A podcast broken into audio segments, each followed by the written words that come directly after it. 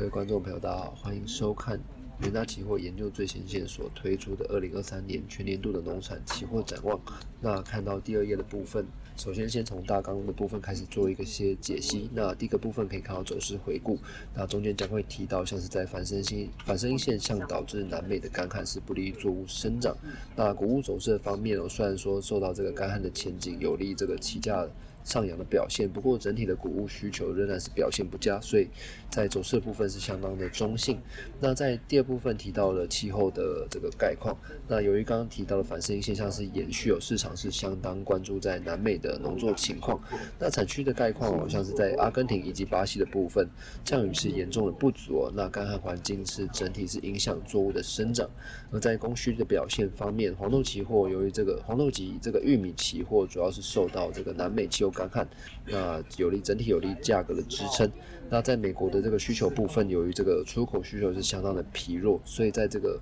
这呃整体的这个价格还是有些压抑。而在这个小麦的部分，由于全球供应量上升哦，那美国的出口竞争相当的激烈，整体的小麦期货的价格是呈现疲弱的走势。那再看到这个第三页的这个黄豆期货的价格的走势来看的话。先前由于这个美国的汽油干旱，那导致这个整体的价格有一些向上拉升的趋势。那还有像是在这个中国疫情呃限制的放宽的期待，以及这个南美产区的干旱，都整体是有利于整体的黄豆的期货价格表现。而在第四页的这个玉米期货方面，其实也是跟这个黄豆期货有一些类似的情况，像是在这个美国汽油干旱，那阿根廷的干旱以及这个阿根廷作物的担忧，都带动了所谓玉米期货的价格来做一个向上表现。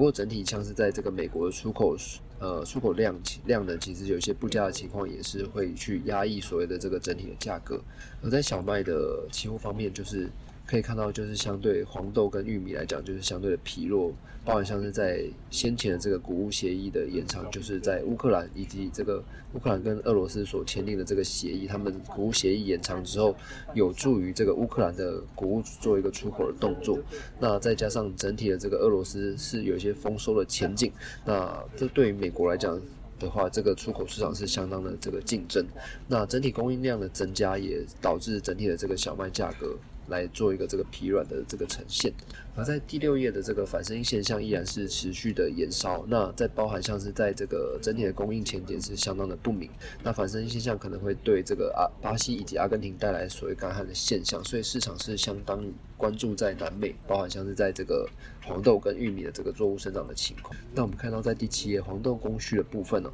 由于刚刚所提到，就是阿根廷其实是面临六十年来最严重的干旱，因此在这个美国农业部的部分其实是。下调所谓呃阿根廷的黄豆产量及这个黄黄豆出口量的做的这个预估，那同时这在这个阿根廷谷物交易所其实也将二零二二二零二三年的阿根廷黄豆收成的预估是从先前的四千九百万吨下调至这个三千七百万吨，所以整体的这个呃阿根廷的这个黄豆的产呃供应来供应量来讲的话，基本上是大幅的下滑。不过在这个美国的出口销售的部分，其实是相对于。呃，相对于其他国家来讲是不亮眼的。我们可以看到，在这个二零二二年下半年，美国黄豆出口仅达到了两千九百八十八万吨哦，是低于二零二一年同期的三千三百七十七十三万吨，以及二零二零年同期的五千五百二十三万吨。那主要是受到这个南美黄豆仍然是保有竞争的优势，所以在这个美国黄豆出口表现方面，其实是相对不亮眼。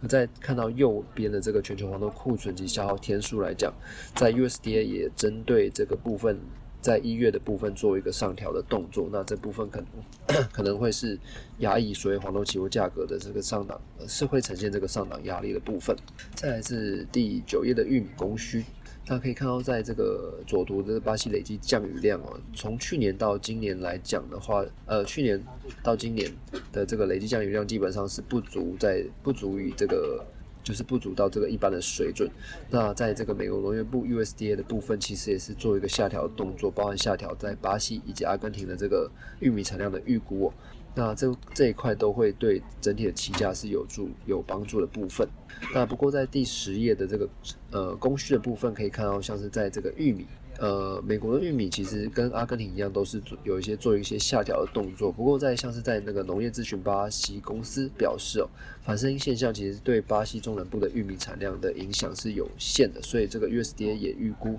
二零二二二三年。的巴呃巴西玉米出口可以达到四千八百五十万吨，那整体的这个供应量呢，还是有一些这个竞争优势，所以是打压了这个美国玉米的出口表现。可以看到，在这个右图，美国玉米的月出口量基本上是维持在一个疲弱的水准，那这这一块也是成为这个气价上涨压力的这个因素。那在第十一页的这个小麦供需，可以看到像是在这个俄罗斯、欧洲以及澳洲还有加拿大的部分。呃，USDA 针对这些国家都有做一些，呃，针对这些国家小麦产量都有做一些上调的动作，而这个美国的小麦产量则是做一些下调。那其实除了这个美国之外，其他四个呃四大类别的这个产区，其实都这个小麦产量供应量将是呃。都非常的这个成长量非常的大，所以在这个小麦的出口市场是处于这个相当的这个竞争的情况之下，其实这个出口需求是难以好转的，因此这一块呢就是会打压美国的出口需求，整体的这个小麦期货，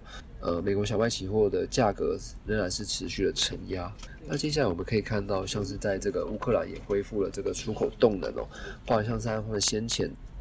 原定到期的这个黑海谷物的这个协议将延续一百二十天哦。那谷物出口大国像在乌克兰得以继续从黑海地区出口谷物，那因此在这一块部分，USDA 上调呃二零二二零二三年乌克兰小麦的出口预估是一千三百万吨。那这一部分就是会增加乌克兰小麦的这个供应量能。那再加上呃刚刚所提到的俄罗斯、欧洲呃欧盟以及澳洲还有在加拿大部分也都。供应量呢也都有做一些这个起来的动作，基本上，呃供呃供应上升那需求下滑这块当然会不利于整体的起价表现。不过在结论的部分哦，就是在南美地区的干旱仍然是有成有助于这个起价支撑哦，包含像是在黄豆跟玉米的部分。那不过在这个小麦的部分，呃因为这个需求